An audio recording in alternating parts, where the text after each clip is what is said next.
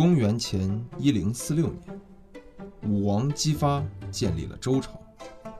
灭商建周的武王被人们奉为圣王明君的楷模之一。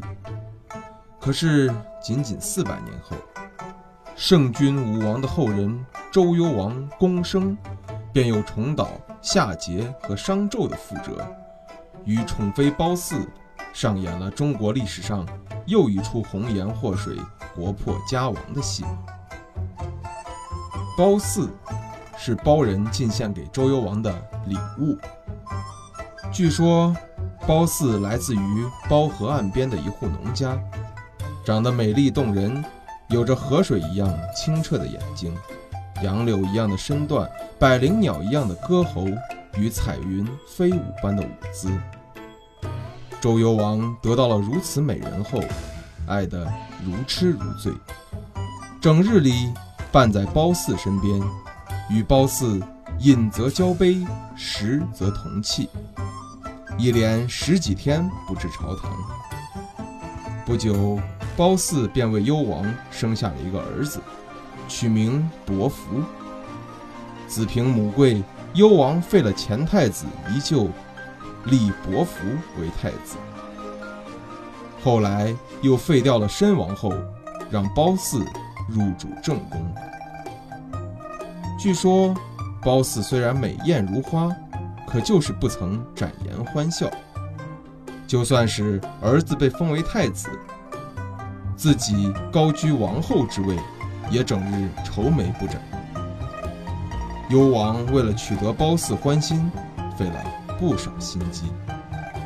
他曾召集千人入宫，为褒姒表演舞蹈，曾命众人一起撕毁众多绫罗绸缎，制造噪音，让褒姒开心。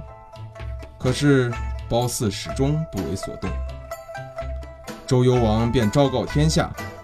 有谁能够博得王后一笑，升官进爵，赏赐千金？有一个名叫国史府的佞臣出了一个主意，他劝说幽王点燃都城烽火，然后出其不意使娘娘一笑。要知道，周朝时，烽火只有在都城告急时才会被点燃，以使各个诸侯国前来相救。周幽王听后，竟然答应了这个荒唐的提议，命人点燃烽火，自己则携褒姒到城门楼上等着看热闹。各个诸侯国看到烽火正旺，便都率军急忙赶到都城。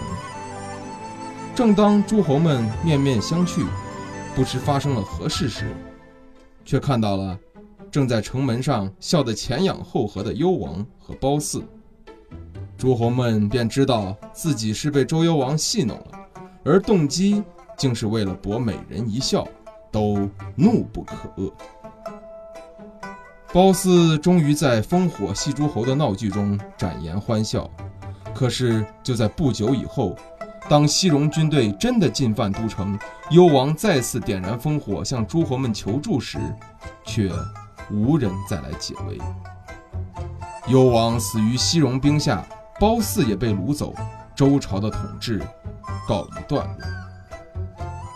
美人一笑倾人城，褒姒的一笑使一个王朝覆灭，代价实在是太大。